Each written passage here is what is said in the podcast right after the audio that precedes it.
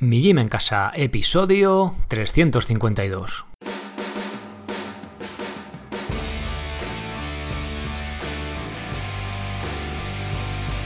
Muy buenas, bienvenidos a un nuevo episodio del podcast de Mi Gym en Casa, el programa, la radio donde hablamos de entrenamiento y de alimentación desde un punto de vista diferente e independiente. Y como no todo la vida es comer y entrenar, pues también hablamos de estilo de vida, minimalismo, estoicismo, estas cosas que tienen más que ver con el cómo vivir. Un asunto sencillo en la teoría, pero un poquito más complejo en la práctica. Soy Sergio Catalán de mijimencasa.com, la web donde encontraréis los cursos, planes y rutinas para entrenar de forma independiente y sin apenas material, sea cual sea vuestro nivel. Para poder acceder ahí tenéis que haceros socios, ya, ya lo sabéis, y además vais a tener acceso al podcast premium, es decir, episodios también los jueves, no solo los lunes, sino también los jueves, al menos de momento durante este mes, ya veremos cómo evoluciona la cosa, estamos en piloto. Y también tenéis acceso a los directos mensuales, que como os he dicho, ya este directo mensual, no haber muchas dudas, pues hemos cambiado por episodios del podcast. Así que al final vosotros sois los que mandáis. También tendréis acceso, si es una eh, membresía trimestral, al grupo de Telegram para preguntar vuestras dudas, etcétera. Bien, eh, hoy vamos a hablar de perros, vamos a hablar de correr con perros, ya sea que nuestro perro sea el que nos acompañe o que estemos por ahí por el campo y de repente pues se nos presente un perro en compañía. A ver qué, qué tenemos que hacer, qué no tenemos que hacer, importante. Y para ello pues ha venido al podcast Mónica Corchado de Instituto Dogcoaching.com. Ella es experta en educadora canina o adiestradora, canina, perdón. Ahora luego ya no, los, no lo va a explicar porque son diferentes términos que yo no domino muy bien. Y vamos a hablar sobre todo eso para entender a nuestros compañeros de cuatro patas, los que quieran venirse con nosotros a correr, ¿vale? Es decir, tengo perro, al perro le gusta, tiene energía de sobra, eh, venirse a correr, bueno, pues algunas pautas, cosas que tenemos que tener en cuenta en cuanto a razas, consejos, cosas que no tenemos que hacer y demás. He dividido esta entrevista en dos partes. En la primera vamos a hablar de correr con nuestro perro, los que tenéis perro, ¿vale? Diferentes cosas que, tenemos que hacer. Y en la segunda parte, eh, ya como episodio premium, vamos a ver qué tenemos que hacer si vamos corriendo y nos encontramos con un perro que va, que viene hacia nosotros, un perro que nos ladra o que, bueno, puede haber un conflicto, qué es lo que tenemos que hacer y qué es lo que no tenemos que hacer.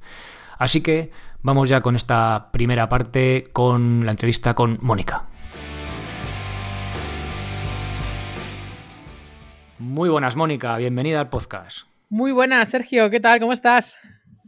Pues muy bien, aquí listos para hablar de, perros. Quería, como te he comentado antes, dividir esta entrevista en correr con nuestro perro, diferentes aspectos que ahora vamos a ver, y luego si vamos por ahí corriendo por el monte o donde sea, y como que viene un perro o hay un perro, ¿no? Cómo reaccionar para no para no provocar una reacción negativa en el perro, ¿no?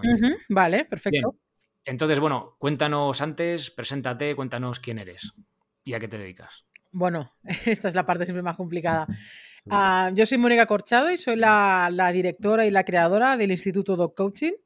Y yo lo que hago es ayudar a las personas a mejorar la convivencia con sus perros mediante dos pilares para mí que son fundamentales, que es la gestión emocional, tanto por parte del perro como por parte de la persona, y la interpretación del lenguaje canino, que es otra vertiente y otro aspecto que se descuida mucho y es un pilar muy, muy, muy importante para poder entender lo que nuestro perro nos está diciendo y así evitar confusiones y malinterpretaciones. Y esto es a lo que me dedico desde hace pues, pues casi 20 años que estoy en el mundo del perro. Y, y ya está, no sé qué más decirte. lo que tú quieras. O sea, sí, vale. O sea, te, sobre todo a. Has dicho la gestión emocional de. O sea, como el, la energía, ¿no? Que se transmite del humano al perro, ¿no? Así entre ellos, ¿no? Y... Bueno, es que al final, siempre en el mundo del perro, mucho, durante muchísimos años, de hecho, yo cuando empecé eh, se trabajaba simplemente con el adiestramiento puro y duro, a nivel de órdenes, de tal, es que para tener un perro educado el perro te tiene que obedecer y tienes que ser tú su amo y tal y que cual. Pues siéntate, túpate, ¿no? Eso así. Y por suerte todo esto ha, ido evolucionando muchísimo más y no tenemos que perder de vista que el perro es un animal sintiente, o sea, es un animal, es un ser vivo que tiene sus propias emociones también. Y, en función de sus emociones va a reaccionar de una manera o va a reaccionar de otra. Y esto se nos ha, se nos ha escapado durante mucho tiempo y hemos ejercido mucho control sobre el perro y ahora, por suerte, a mí lo que más me gusta trabajar, bueno, yo la verdad es que siempre lo he trabajado así porque trabajaba en un grupo de rescate, bueno, estuve durante varios años en un grupo de rescate con perros y ahí vi otra manera de comunicarte con él, más allá de las órdenes. Y ahí fue cuando descubrí más la gestión emocional del perro, que al final no se distingue mm, en mucho a la gestión emocional nuestra, lo que pasa es que evidentemente tenemos que tener un mínimo de conocimiento de, la, de cómo el perro expresa sus emociones mediante su lenguaje corporal. Entonces, yo abogo mucho más hacia el autocontrol, o sea, hacia, hacia, la capacidad del propio perro de controlar sus impulsos y sus emociones mediante esta gestión emocional, más que mediante el control puro y duro del, del animal. Siempre hay que tener un poco de control con respecto a situaciones que pueda correr peligro a la vida del perro, por ejemplo, una buena llamada, un buen quieto y un buen suelta.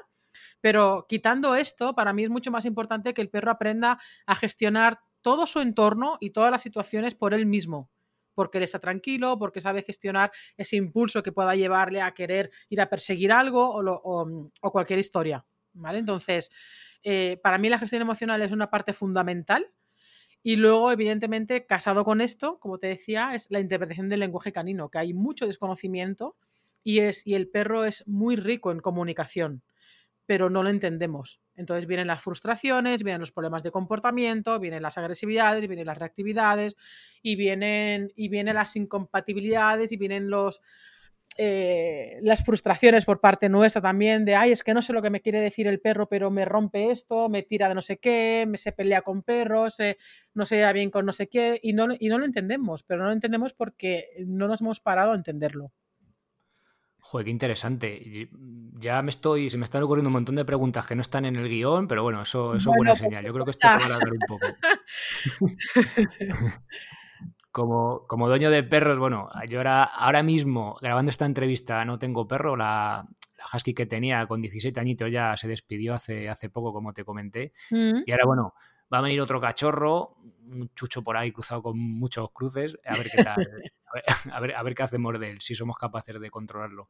O sea, esto que comentabas tú es un poco, me recuerda, a ver, yo soy un inculto esto de adiestramiento y eso, ¿vale? O sea, yo le tengo educado los perros que he tenido, pero ya meterme más no lo desconozco. Hmm. Es un poco como el rollo este de César Millán, ¿no? De que vea que sacas el pecho, ¿no? Un poco así, ¿no? Comunicarte con ese lenguaje corporal con él, ¿no? Bueno, em,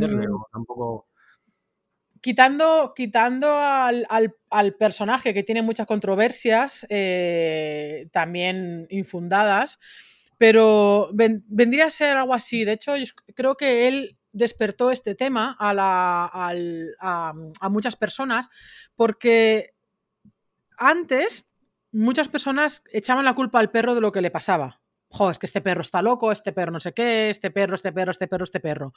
Y no nos. Y, nadie, o mm, por parte de nosotros, de los educadores o de los profesionales del mundo del perro, es como que o bien no sabíamos expresarlo bien, o bien simplemente porque la televisión es mágica y evidentemente basta que lo diga la tele para que todo sea verdad. ¿no? Entonces, la, televisión hace ese, ese juego con las personas de que es como que la verdad absoluta.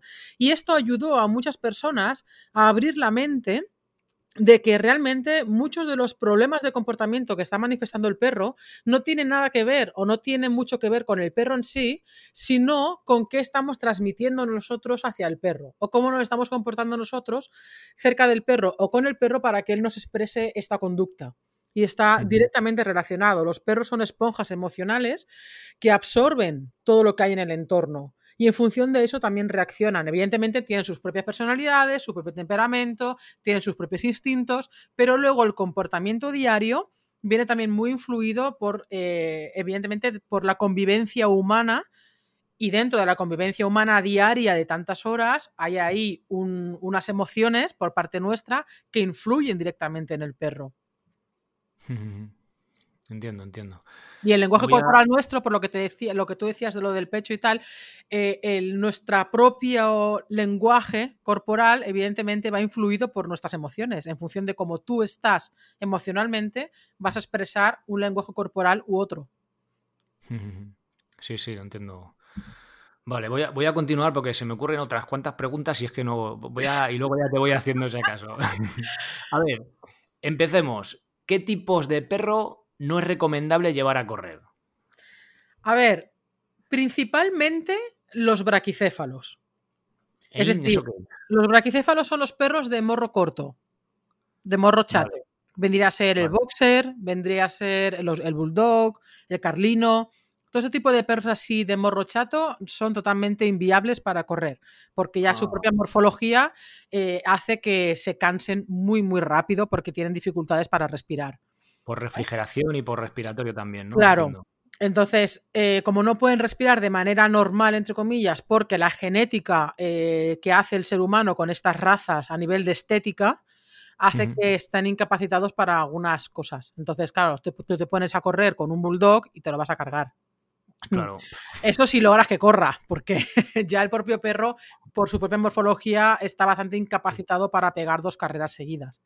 Se autoprotege, se sienta y ya está. No... Es que físicamente no puede. No puede, es imposible. Son paticortos, son, tienen eh, eh, la, caja torácica muy, muy, muy apretada, tiene luego el morro que apenas pueden respirar.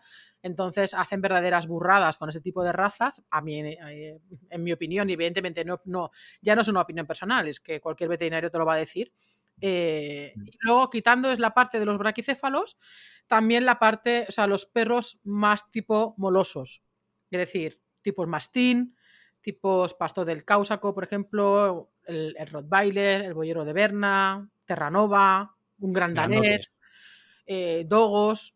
Este tipo mm. de perros son tan grandes y tienen una morfología que, tan pesada que no, no, son aptos para correr a nivel, como tú comentas, de correr eh, en la montaña, de correr kilómetros y tal. Sus cuatro carreras se las van a pegar, pero mm. se van a pegar cuatro carreras torpes, entre comillas, eh, porque son muy, muy, muy pesados. Entonces, un perro para llevártelo a correr tiene que ser un perro de una morfología ágil. Entonces, eh, doy la vuelta a la pregunta. ¿Qué perros son más indicados para, llevarnos a correr? A correr con nosotros. A ver, no hablo de hacer igual un entrenamiento de una ultramaratón y cosas así, sino pues, corredores amateur, vamos. Realmente, aparte de razas, luego habría que ver los individuos, porque, o sea, quitando estas razas que te he dicho, que sí que son o bien pesadas, o, bien el tema de la morfología del morro chato, que aquí no hay tu tía, por mucho individuo que sea. Eh, luego, independientemente de razas, hay muchos cruces de, perros y, y, perros que no a veces no sabemos ni qué razas son, pero tenemos que tener en cuenta la condición física del perro tenemos que tener en cuenta la personalidad también del perro y el temperamento que tiene el perro. Entonces, ahora te voy a comentar algunas razas, pero quitando esto, cualquier mestizo de tamaño mediano, más o menos, que, que tenga unas cualidades físicas y un carácter adecuado, te puede servir para correr. Evidentemente tienes que tener en cuenta el nivel de energía que tiene el perro, la salud que tiene el perro, y, la, y, la, personalidad que tiene el perro, porque hay perros mejor que, no les gusta correr de esta manera. Le va a pegar, hmm. le, va a gustar correr a nivel de juego, eh, pero no a nivel tan así de venga que te sigo, o bien eh, en plan running, que tengo que tirar casi de ti para correr varios kilómetros. Y, si entramos ya en razas, pues el husky, por ejemplo, es una muy buena raza para correr porque están eh, hechas genéticamente para ello, para tirar y correr. Eh, el Alaska Malamute también, dentro de que es un perro un poco más pesado que el, que el Husky, pero no llega, de ser, no, no llega a ser tan pesado como un moloso. Entonces, el, Alaska también es un perro que está preparado genéticamente para tirar y correr. Sí que es cierto que no es tan velocista como el husky, pero sí que para, tirar, depende de qué deporte de correr queramos, eh, es un perro que nos puede servir bastante. Y luego ya quitando estas nórdicas que son genéticamente preparadas para ello, pues podemos encontrar el Border Collie, podemos encontrar el pastor alemán siempre y cuando sea un perro ligero, no sea un perro de 45 kilos. El, el Braco Weimar, el Weimaraner, que es este que es así como, como gris. Este perro también es muy ágil, normalmente es un perro que tiene mucha energía y este perro te va a tirar bastante, o sea, es un perro que le gusta mucho, mucho correr. Tienes el Rhodesian también, pasa que es un perro que no se suele ver mucho. El Golden y el Labrador también depende del individuo, depende de la morfología, eh, de si es muy pesado o no es muy pesado. El pastor belga, cualquiera de los belgas, pero especialmente también el Malinois. Lo que pasa es que el Malinois no solamente es un perro que te va a correr, que sí, sino que también tiene unas necesidades mentales muy, muy altas eh, a nivel de trabajo. Los tipo Pitbull también eh, son perros que si físicamente son ágiles, que no son el típico muy corpulento o muy, o muy grandote, pues también es un perro que nos puede, nos puede servir bastante. Y dentro de esto, pues digo, las los cruces entre ese tipo de perros, mm, pues bienvenidos sean. Pero digo, independientemente de la raza, hay que tener en cuenta la personalidad del perro, el nivel de energía del perro, la salud y la salud del perro también.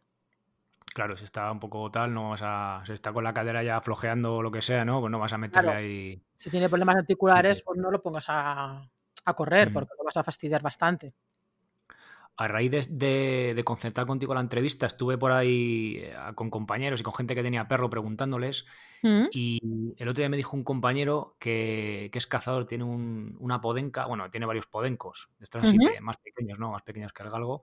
Y dice que eso aguanta corriendo, vamos, que te, o sea, que te destroza. Dice, yo cuando voy hago 20, 30 kilómetros andando, dice, y la podenca hace tres o cuatro veces más que yo, porque va para allá, va para acá, y encima va a ritmo ligero, o sea, que eso aguanta, dice que es una.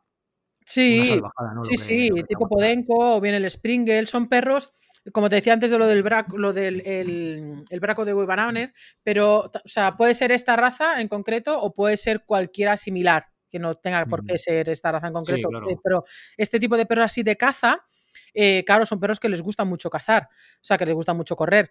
Lo que pasa es que luego habría que ver y eso ya es función de la persona que lo entrena así, que no solamente le guste correr detrás de la presa, sino que realmente le guste correr por correr. Claro, claro, eso, eso es importante. Mira, y te voy a hacer aquí un ejemplo. los dos perros que tenía, que era un pastor belga, que era más joven, que está, eh, bueno, no era una husky, la otra era un cruce de husky por ahí chucho. Y a la husky es que lo flipaba estando fuera, ¿sabes? No iba mucho así a tu lado, pero iba por ahí por el campo y es que lo gozaba. Y el otro iba a tu lado y a pesar de ser más ligero, mmm, había días como ya empezar a apretar un poco el calor, con calor no salía ninguno, pero cuando empezaba ya como que se sentaba y decía, mira, que, no voy. O sea, que también va en el carácter de las ganas que tengan ellos de energía y, de, y, de, moverse, claro, muy personal, ¿no? Sí, sí, o sea, dentro de lo que tú quieres hay unas razas más acordes, pero digo, luego cada individuo dentro de esa raza, pues vas a tener que elegirlo muy bien, porque en una camada, por ejemplo, de Border Collies, eh, ningún hermano va a ser exactamente igual cada uno va a tener un nivel de energía diferente. Entonces, en función de lo que uno quiera también, pues tendrá que seleccionar un tipo de perro u otro. Claro. Luego es importante, yo mi experiencia también con la, el cruce de husky este que te digo, yo al principio vivía en un piso y no lo llevábamos a correr y el perro, joder, es que necesitaba, tenía mucha energía, ¿no? Y a hmm. raíz de sacarla a correr, o sea, mejoró en el carácter y en casa estaba como un guante, sea, Estaba, porque necesitaba eso, ¿no? Yo creo el animal esfogar esa energía para estar allá luego tranquila, ¿no? Pues como un humano que somos así más nerviosos. Claro, es que la satisfacción de las necesidades eh, mm, por parte de la genética del perro es imprescindible. Por eso es muy importante no solamente satisfacer la parte física, sino también la parte mental. Y un perro que sale de su casa tres veces al día atado a la correa para ir al parque o para andar diez minutos, eh, pocas necesidades tiene cubiertas. Por eso hay tantísimo problema de comportamiento. Entonces, en tu caso, el husky, su necesidad genética es correr. Claro. Porque el husky, eh, es que su, su, su todo lo que está en sus genes es correr y tirar. Entonces ya no es, así como hay otros perros que hay que trabajar más la nariz y tal, en el husky es todo lo contrario, es totalmente físico, porque esa concentración que le va a dar corriendo ya le va a alimentar esa necesidad, esa necesidad mental, pero porque forma parte de su genética. Entonces, claro, tener un husky, un husky en un piso dando cuatro botas a la manzana, pues es un perro que va a estar hiper mega frustrado y va a haber muchísimos problemas. Ahora, tú a ese perro le das lo que realmente necesita, que es correr, y va a ser un perro completamente equilibrado y estable. No nos diferenciamos tanto de los perros, la verdad. No, no, no. Tenemos psicologías diferentes, pero nos parecemos mucho en cuanto a, las necesidades. Y lo que pasa es que es algo que se desconoce.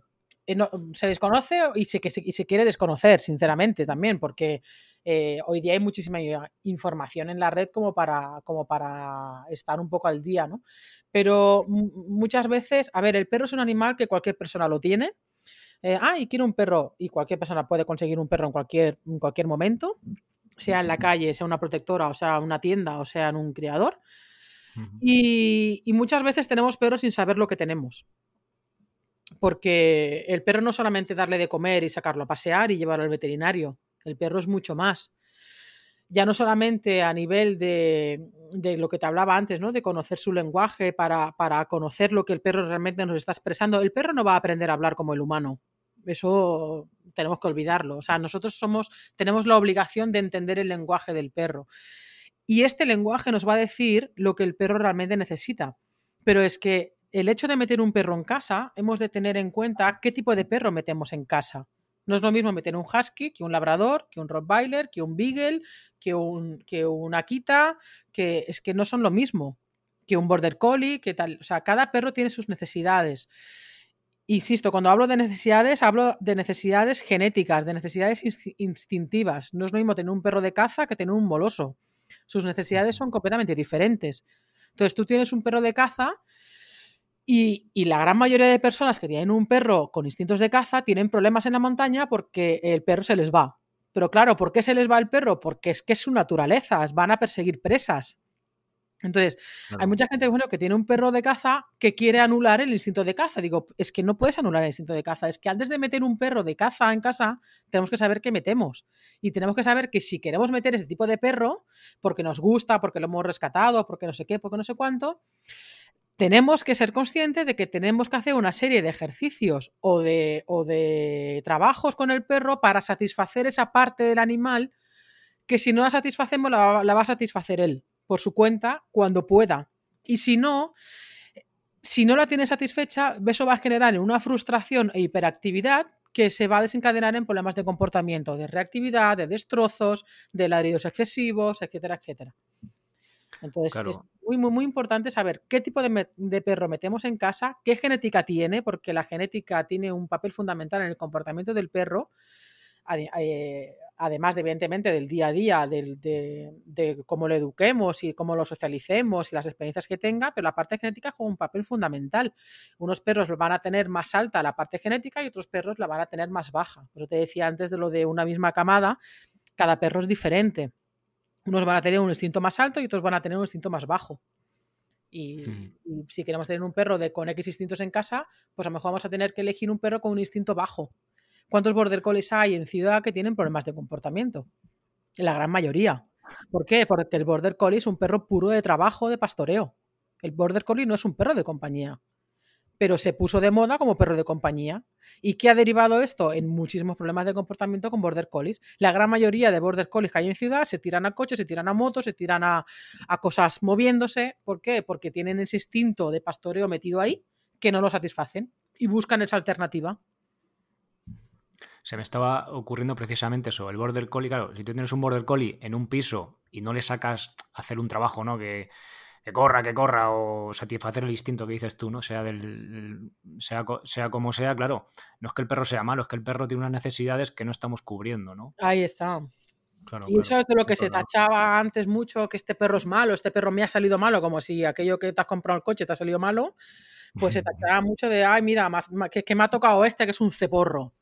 No, vamos a mirar un poquito eh, es, cómo, primero cómo estamos educando al perro, qué necesidades tiene cubiertas el perro. ¿Realmente el perro está en un entorno eh, natural o que, o que, satisfaga sus necesidades? O como mínimo, eh, hacemos lo posible, a menos los fines de semana, como para satisfacer ese instinto del perro.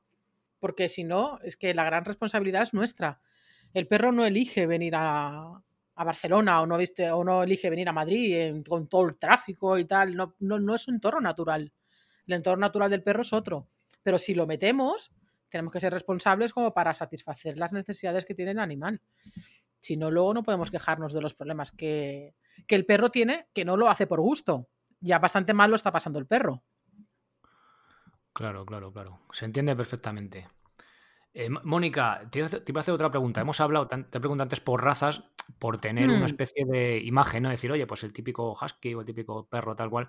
Obviamente, eh, si son cruces, pues claro, yo he escuchado siempre que son más resistentes a enfermedades, que viven más y tal los cruces. ¿Es esto verdad? ¿Aguantan mejor también el trabajo físico? Sí, con respecto al tema de enfermedades, sí, porque hay razas que contra más puras son, eh, son más delicadas a nivel de genética, más enfermedades genéticas tienen, ¿vale? Eh, y de hecho, cada raza tiene como unas enfermedades, entre comillas, de la propia raza, ¿no? Y evidentemente cuando una raza la cruzas con otra o cuando un perro tiene 3, 4, 5 o 10 cruces, pues evidentemente más, más fuerte es, su, es su, organismo porque no es, no es tan entre comillas, fino, ¿sabes? A nivel, hablo a nivel de genética, ¿eh? Y luego, eh, evidentemente, ya no es que vivan más o menos, sino es que va directamente relacionado. Contra más rudo sea el perro, contra más resistencia tenga las enfermedades eh, y menos predisposición genética tenga a X enfermedades de cualquier raza, evidentemente más nos puede durar, entre comillas, más puede vivir. Es un, como dice, como decía mi tío, un hijo de mil padres, ¿no? El perro. Yo tengo un hijo de mil padres, un chucho ahí. Sí. y luego digo, hay razas más delicadas que otras. Eh, hay razas que son muy delicadas con respecto a la displasia. Eh, hay otras razas con, una predisposición genética más a todo tipo de enfermedades.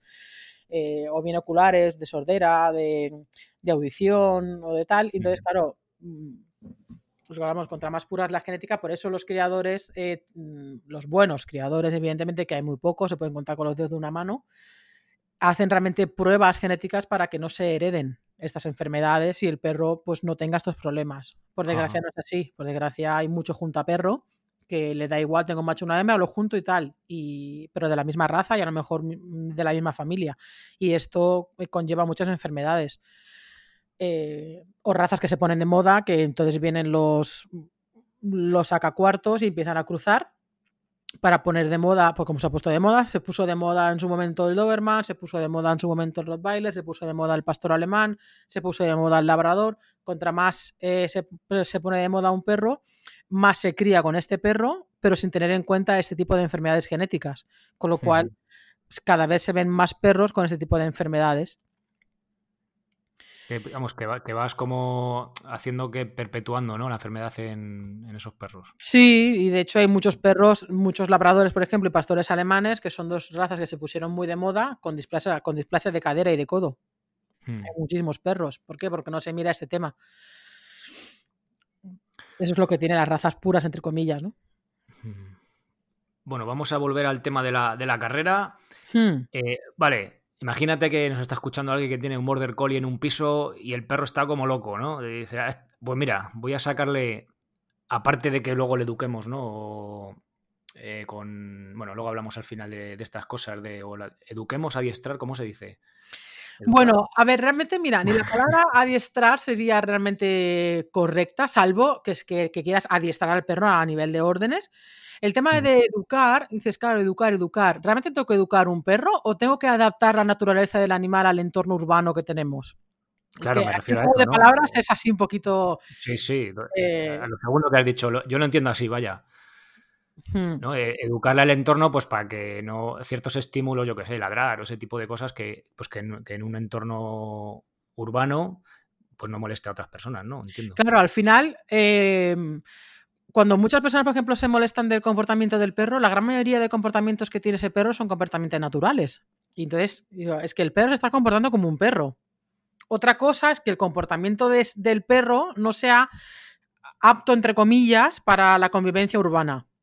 Entonces, es lo que digo, tenemos que adaptar. Es que al final tenemos que adaptar la naturaleza del perro a un entorno que no es natural para el perro.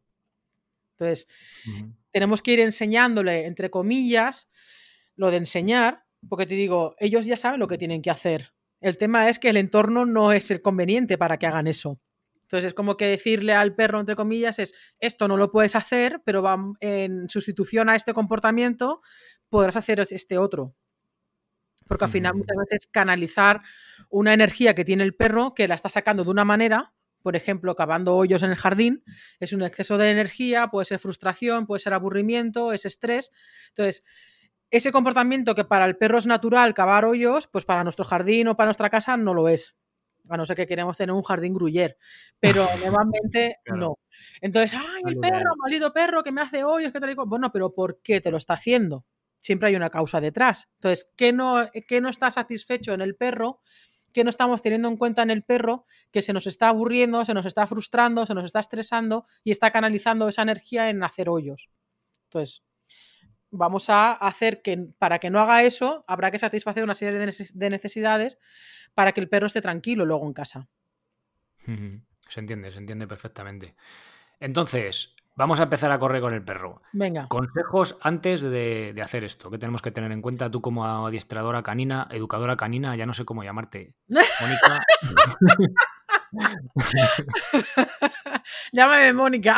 Venga, Mónica, ¿qué hacemos con el perro?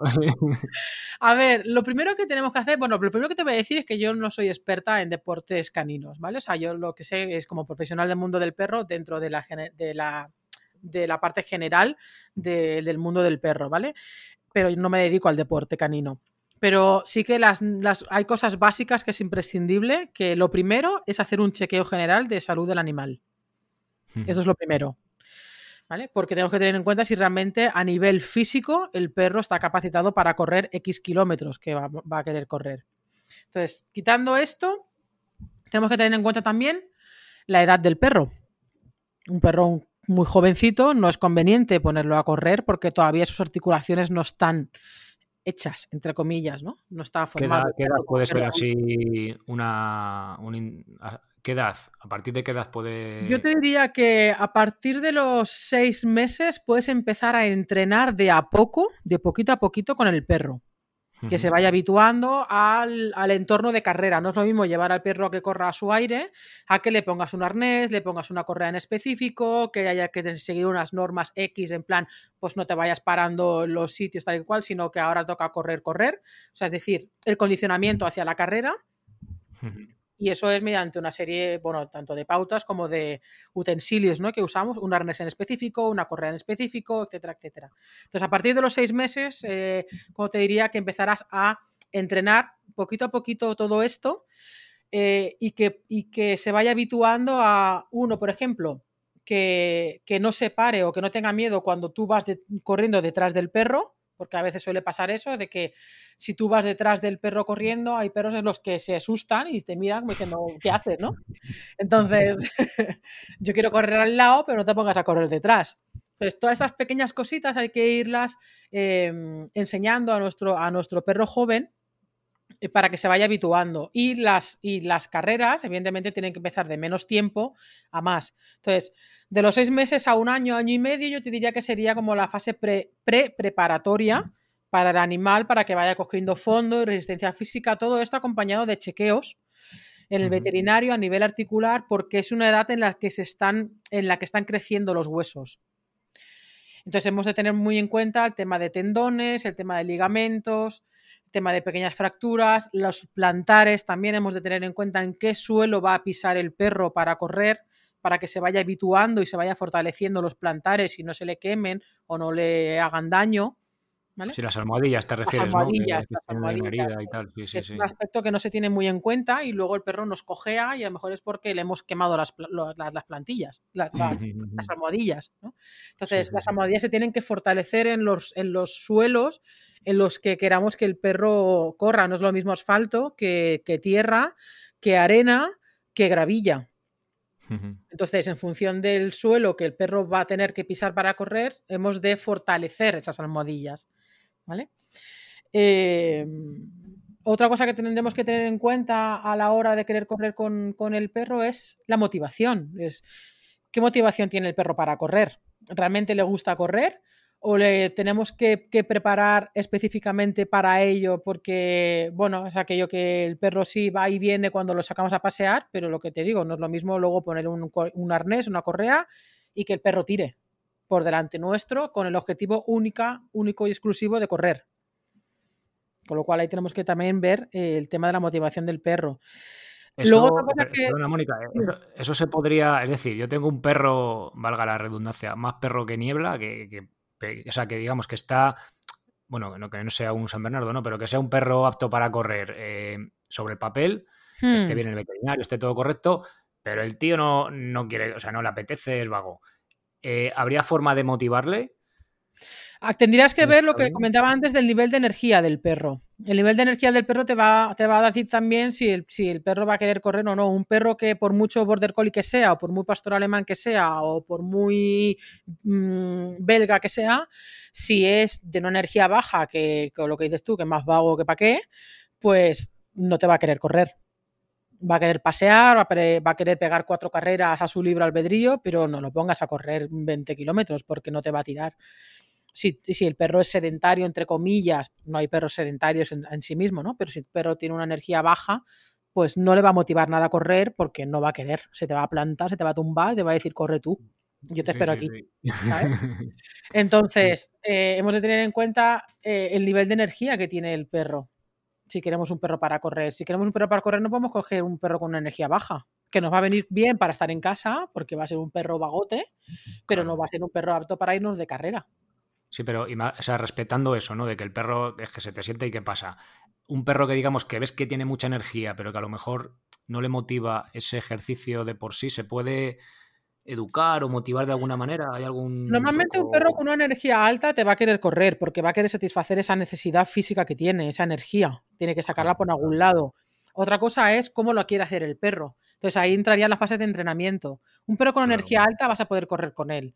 Ahora, otra cosa es si necesita una motivación extra a nivel de eh, querer correr con el, la única finalidad de correr en plan línea recta, pero y no detrás de ninguna presa y nada por el estilo, sino simplemente por el divertimento de correr, o necesita, te hablo por ejemplo de un perro con un instinto de caza que solamente corre si hay una presa.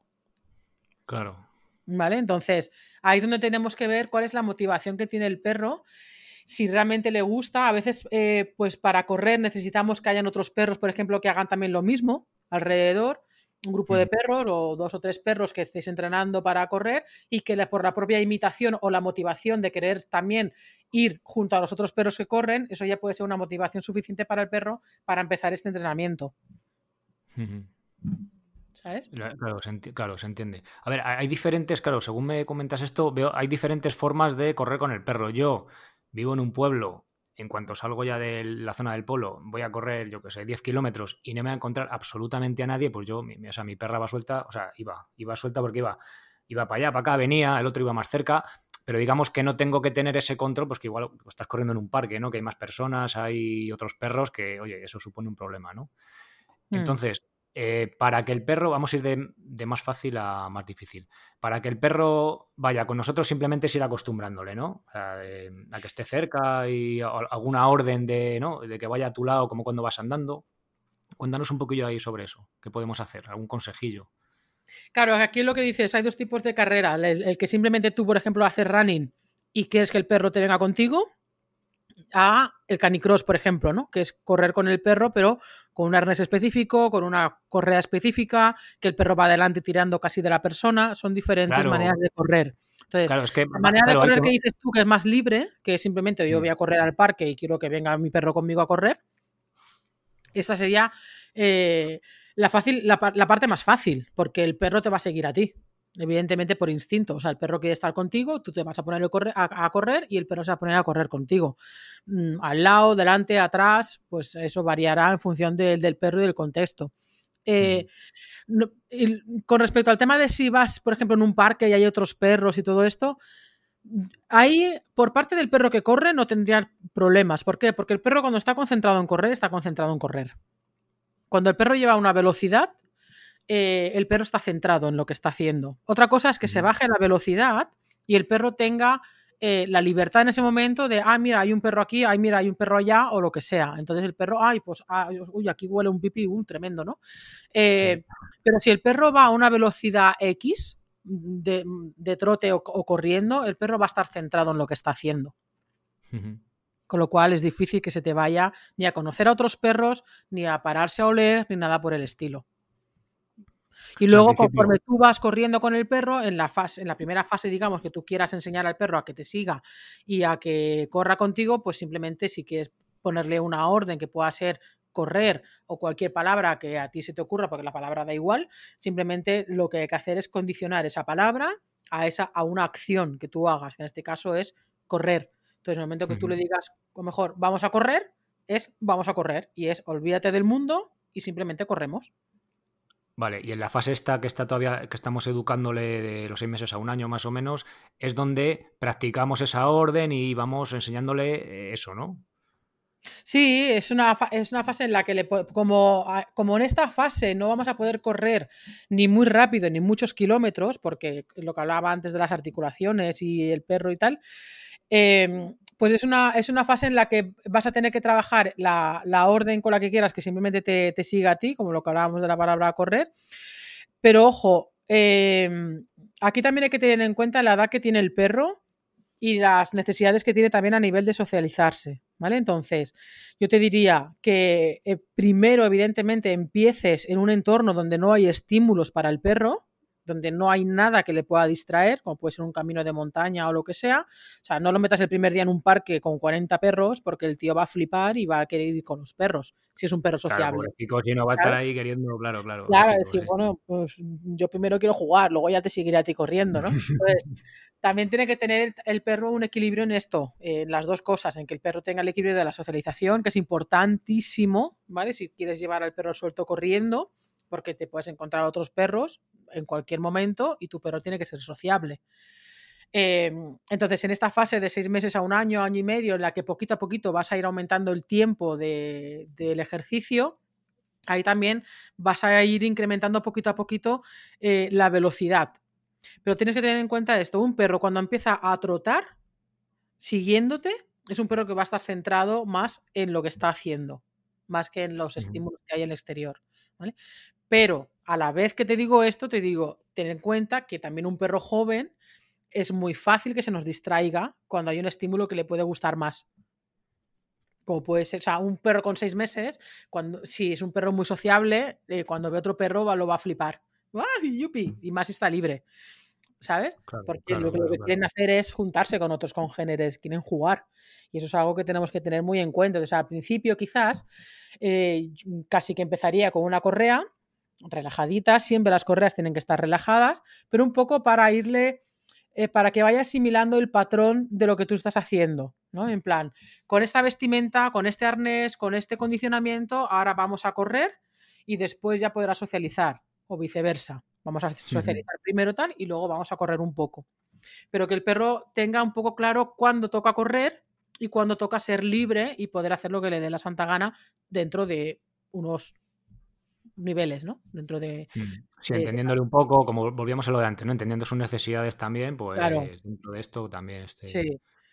Y entonces te digo, en el momento en que tú te pones eh, tu ropa de, gimnasia, te pones, le pones al, perro el arnés, le pones una correa X, tal, que solamente sea para esos momentos, tú vas a ir condicionando al perro que cuando te pongo esto es porque vamos a correr. Y cuando te quito esto ya dejas de, mm, dejas de correr, digamos, deja de estar en el formato correr. Sí, sí. mi perra, me acuerdo mi perra cuando me ponía los pantalones de correr o las mallas, ya es que, vamos, daba volteretas. Oh, claro, no vamos súper lejos corriendo, o sea, vamos, es que lo gozaba. Sí, sí, sí, sí. Yo les digo, como siempre hay un. Como se repiten los patrones, la misma ropa o el mismo estilo de ropa, las mismas bambas, eh, los mismos hábitos a nivel de, digo, de, coger una cosa, de coger la otra, de incluso de ir a un sitio, nuestra propia energía también eh, es diferente nuestra, la, intencionalidad con que hacemos las cosas, nuestros perros también la captan. O sea, cuando tenemos simplemente la intención de hacer una cosa, el perro ya la sabe. Eh, y, eso condiciona al perro. Con lo cual, eso es bueno para decir, en este tramo de tiempo vamos a hacer esto. Y luego ya hacemos otras cosas. Es como cuando se trabaja con un perro eh, en otra disciplina, tiene que haber un principio y un final. Y el perro tiene que tenerlo claro para que no quede anclado en ese bucle. Claro, claro. Oye, me ha hecho mucha, me ha resultado muy interesante lo que ha dicho que la orden puede ser eh, la palabra que elijamos, ¿no? Sí, el perro da igual que, le diga que... le diga sándwich, le da exactamente igual. mientras que tiene que ser en alemán así como ¡ah, fus! No, con así, o sea, que vale cualquier palabra. Cualquier palabra, eso es... Eh, evidentemente, ¿por qué, porque hay ese mito de lo de las palabras alemanas? Simplemente porque son palabras cortas y con mucha Mm, mm, a ver, con mucha carga de. Sí, tienen, mucha fuerza, ¿no? Oh, oh, a nivel de orden. Oh, y dices, eh, colega, relaja, si es que no cal, si es que no cal decirle tampoco al perro las cosas así. Si es que tú le puedes decir, tú, mira, tú cuando si tú, si tú, enseñas a, tú, enseñas a un perro a decir siento, o sea, a decir, a que, a que se siente. Le dices seu, sienta, sits, lo que quieras. Cuando una vez la- el perro lo aprende, tú le puedes decir salchicha con la misma gesticulación y se va a sentar. Porque al final, cuando nosotros decimos una cosa, una palabra, también gesticulamos. Y Claro, sin querer, aunque sea sin querer, ¿no? Idioma. Claro, Claro. aunque tú no quieras, vas a gesticular con la mano, con el cuerpo, con tal. Y el perro al final asocia todo esto. Entonces, cualquier palabra que tú quieras que el perro asocie a algo, lo mismo, por ejemplo, ¿no? Para irse a dormir. Pues yo siempre digo que se tra o que o siempre aconsejo, o una de las de, de, de como de lo que nuevamente digo es a tu sitio. A tu sitio es una palabra que no son tres palabras, son tres palabras. A tu sitio, ¿no? O sea, con lo cual, de corto tiene poco. Pero Sí. es cuestión, es la asociación. Si tú le dices a tu perro a tu sitio para decirle que se vaya a su lugar de descanso, cuando tú le digas a tu sitio, el perro se va a ir a su lugar de descanso. Y no hace falta que le digas a tu sitio, sino que simplemente es a tu sitio y el perro se va a su sitio. O sea, no hace falta que sea tan, tan Hitler en ese sentido, porque simplemente con que si lo pidamos al perro, el perro lo va a hacer si lo ha entendido, si le hemos dado el tiempo suficiente como para que entienda esa asociación de esa palabra con esa acción. El perro aprende, y, y nosotros también, por asociación. Entonces, si siempre le dices la misma palabra a una misma acción, el perro al final. ¿Por qué, por qué muchos perros se excitan cuando escuchan la palabra calle? Oh, sí, sí, sí, es verdad. ¿Sabes? O sea, incluso Sí, sí. o, cuando dices pelota. Eh, Y a lo mejor estás hablando con una persona y dices, no sé qué de pelota, y el perro, ¡bum! pone las orejas. ¿eh? Pelota, pelota, ¿Qué ha pelota, pelota. ¿Sabes? ¿Por qué? Porque ha asociado que pelota es la pelota. ¿sabes? Entonces, es palabra, da igual la que sea, eh, con, con- con el acto en sí, con la, con la acción que tú quieras hacer. Mira qué curioso, me acabo de acordar, me estoy leyendo ahora un libro, bueno, de bueno, una- unas historias, y cuenta pues que el, el- el tío tiene varios perros y tiene una perra que se llama Dakota, y la perra se muere, pues la tienen que llevar al veterinario y ya no regresa. Y Mm. cuando en una conversación dice Dakota, los otros perros se ponen así con las orejas tiesas y se ponen a buscarla por la casa, Claro, ¿sabes? sí. Fuera del este, pues, es lo mismo, ¿no? Que has dicho tú, que ellos, ellos entienden qué significa eso, pues ya está. Lo, lo. Claro, ellos al final asocian, asocian que Dakota era esa perra por Claro, la asociación claro. de palabra y, y la- y- y ella, y cuando dicen Dakota, pues ya está. eh, eh, yo tengo a Krusty y a, ay, a Krusty, pobrecito mío, a, a Capitán y a Mori, y cuando a Capitán le digo, ¿dónde está Mori? Pues nada más que decir el Mori, ya está, es, ya la está buscando. ¿Por qué? Porque sabe que Mori es ella. Y esto, a- eh, pero con cualquier perro, y, y aparte puedes hacer el experimento en cualquier momento con palabras, eso, tipo calle, tipo pelota, tipo comer. eh, o sea, hay palabras que el perro ya ha asociado con una acción o con un hecho o con un objeto, eh, y el perro ya lo sabe, y el perro va a estar atento a eso. Y las tiene ahí. A ver, para ir cerrando el tema este de correr con nuestro perro, eh, ¿hay algo. ¿habría alguna diferencia? Bueno, hemos dicho de correr suelto. Luego, eh, si va corriendo a- a- bueno, atado a nosotros o con un arnés, ¿no? El típico esto que se llama canicross, que el perro como que ayuda, que tira de ti, ¿no? A- Sí.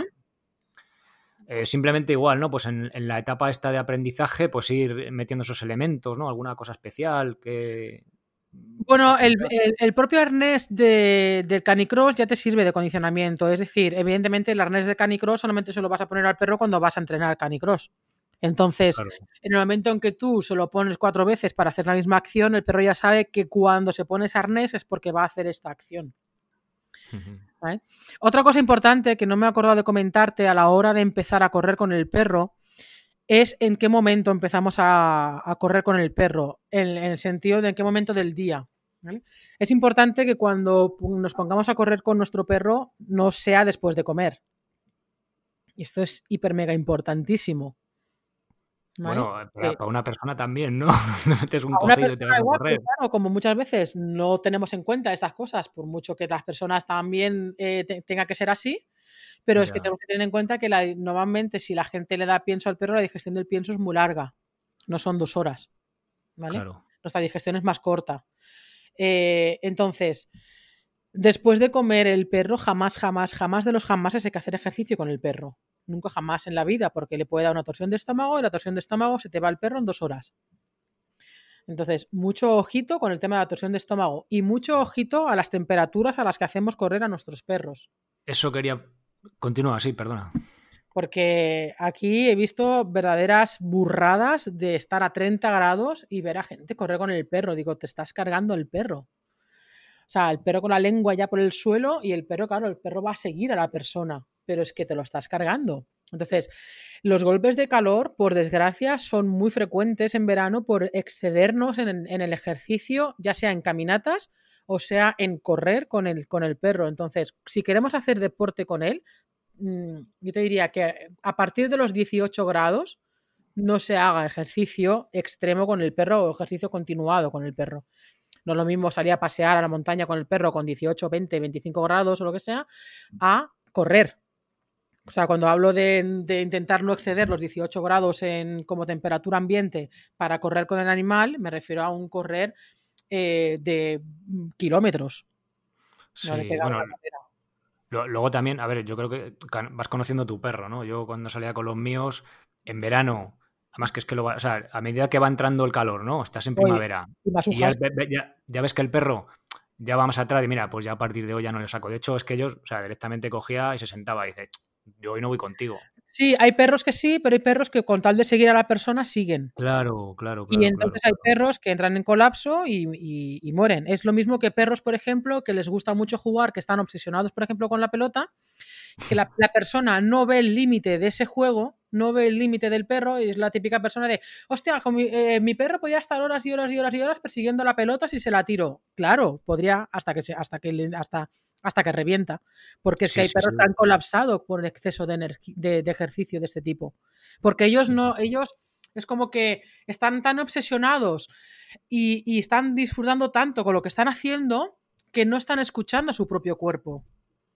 Y entonces tira y tira y tira y tira y tira, tira y el organismo entra en colapso y se va. Y fuera. Entonces, si el perro no nos lo está diciendo, o aunque nos lo esté diciendo, el perro tira, porque es más importante para él seguirnos que parar, hemos de ser nosotros muy conscientes de qué señales físicas nos está dando el perro de que tenemos que parar. Y esto es muy importante y por desgracia no se, muchas veces no se sigue. Sí, yo, yo lo que he visto con los perros que la limitación principal es el, es el calor a la hora de. Es muy, importante a la hora de hacer deporte con el perro. Bueno, y, fíjate, es algo curioso, esto a modo ya de anécdota, cuando nosotros, en la prehistoria, nuestros ancestros y tal, eh, la, hipótesis de la caza de persistencia, es decir, que se podía, bueno, de hecho se ha grabado ¿no? en algún documental, agotar un antílope corriendo, ¿Mm? eh, un, un mamífero de cuatro patas, un cuadrúpedo, eh, cuanta más masa tiene, el calor lo coge de forma exponencial, pero solo refrigera de forma lineal. Entonces, por eso se elegía la presa más grande y luego en el momento que un, que un cuadrúpedo tiene que galopar, ya no es capaz de, de jadear para refrigerarse. Con lo cual se aprovechaba eso, ¿sabes? Nosotros que vamos sobre dos patas, vamos más, nos da el aire en todo el cuerpo, nos da solo el sol por arriba, pues se aprovechaba esta ventaja para agotar y que al final pues la presa muriera por golpe de calor, ¿no? Y es un poco esto, bueno, llevando esto a nuestros compañeros de cuatro patas, pues no provocarles eso, ¿no? Nosotros, si estamos entrenados, podemos aguantar más que un perro, además lleva el pelo y todo esto. el, pelo, el pelo, fíjate, el pelo es, es, algo que la gente se piensa que porque tengan más pelo tienen más calor y no es así. El pelo les protege del frío y les protege del calor. ¿Vale? Eh, más que eso, tenemos que tener en cuenta que nosotros, para regular la temperatura corporal cuando estamos haciendo deporte, sudamos. Pero los perros no sudan, como nosotros. Los perros solamente sudan, entre comillas, por los plantares y por las zonas eh, más libre de pelo, como podrían ser las axilas y como podrían ser la, parte de la barriguita, pero no suda como nosotros. Por mucho que sudan por ahí, no, su regulación corporal es mediante el jadeo. Hmm, claro, la refrigeración. No, me refería al pelo, o sea, en el sentido ese de que no son capaces de transpirar por todo nuestro cuerpo como podemos ser nosotros y refrigerarnos de esa manera, ¿no? Sí nos hmm. protege, les protege del sol, pero no pueden evacuar calor por ahí, me refiero. Hmm, claro, no, no, no, no pueden, no pueden. Vale, y bueno, y para, bueno, para cerrar esta parte de la entrevista, simplemente decir eso, que, o sea, esto se trata de dar unas pautas para correr con nuestro perro si al perro le gusta y disfruta. O sea, no se trata de ningún momento de obligar al perro, no, ven a correr con nosotros. No, no. Ahí está, sí. Al perro le tiene que, gustar. claro. Le tiene que gustar y además tenemos que ser nosotros quienes nos adaptemos al ritmo del perro y al tiempo del perro y no querer hacerlo al revés. Exactamente, sí, sí, sí. O sea, eh, llevarle, o sea, eh, que, parece que vamos aquí, no qué hacer, cómo motivarle. A ver, si el perro goza de ir contigo corriendo, oye, perfecto, ¿no? Pues se trata de dar unas mm. pautas, de en cierta manera para que no se te vaya por ahí o que, o, prestar sobre todo cuando empieza a haber calor, tener cuidado, pero que si el perro no le gusta correr y ves que se sienta, tampoco se trata de, castigar al perro corriendo si es que no quiere correr, ¿no? Que eso a lo mejor no lo hemos dicho, pero que quede, no sé, que quede claro. Si no, si el perro te está diciendo que no quiere correr, bien porque no le motiva, bien porque ese día se puede encontrar mal, eh, bien porque tiene algún dolor. O sea, hemos de escuchar al perro. Y en función de lo que el perro nos diga, haremos o desharemos. Porque a lo mejor tenemos un perro que le gusta correr, pero ese día no quiere correr. Pero a lo mejor ese día es que tiene un problema estomacal, no se siente bien, al igual ese día está cansado, al igual ese día tiene agujetas, al igual ese día tiene un problema articular que le molesta y que no quiere correr.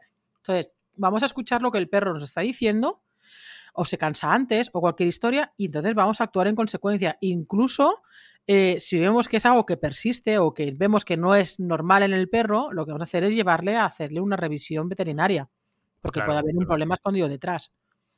Claro, yo creo que ya al final, o sea, si es tu perro, yo creo que te vas entendiendo. Yo me acuerdo, la, la husky ya llevaba años ya que no salía porque estaba mayor, pero el pastor Vega le abría la puerta, ¿te vienes? No, entonces se quedaba sentado. Que sí, mm. pues salía. O sea, él solo ya decía, hoy me apetece salir y hoy no. Pues ya está, hoy te vas solo. Bueno, pues claro. solo. Sí, sí. Ellos nos dicen cosas y el, problema es que muchas veces no lo escuchamos porque estamos emperrados en que el perro tiene que hacer lo que yo diga y punto. ¿Sabes? Y eso me revienta. Digo, pero, pero no, es que no es tu esclavo el perro, es tu compañero. Exactamente. Aquí finaliza esta primera parte de la entrevista con Mónica. En la segunda, que publicaré este jueves, pues veremos qué hacer eh, si nos encontramos con un perro, ya sea que vayamos con nuestro perro o vamos corriendo solos por, por ahí por el campo o allá donde vayamos y se nos cruza un perro en el camino con no muy buenas intenciones, qué es lo que tenemos que hacer, qué es lo que no tenemos que hacer para que pues de la situación que se ha generado pues que salgamos lo mejor para los posibles. Mónica lo va a comentar en la segunda parte de la entrevista, pero para los que no podéis escucharla o no seáis socios, os aviso ya desde aquí, si tenéis perro, tenéis pensado tener perro y queréis adiestrarlo, educarlo, hemos hablado de ello, eh, y os gusta, pues como Mónica enfoca, enfoca este aspecto, os invito a pasaros por Instituto Dog Coaching. Instituto Dog, perro en inglés, escrito coaching.com. Esa es su web y ahí tenéis diferentes cursos sobre educar, sobre adiestrar, sobre también entender a vuestro perro con ese lenguaje corporal que hemos, que hemos hablado y demás. Os los dejo las notas del episodio, también su canal de YouTube, su podcast que también tiene. Os lo dejo todo en las notas del episodio. Pero como os decía, ella será quien nos lo explique en esta segunda parte de la entrevista que publicaré el jueves. Así que nada más, muchas gracias por estar ahí al otro lado, gracias por haceros socios y nos escuchamos pues el jueves que viene en el episodio premium o si no ya el lunes siguiente. Ser responsable para ser feliz. Hasta luego.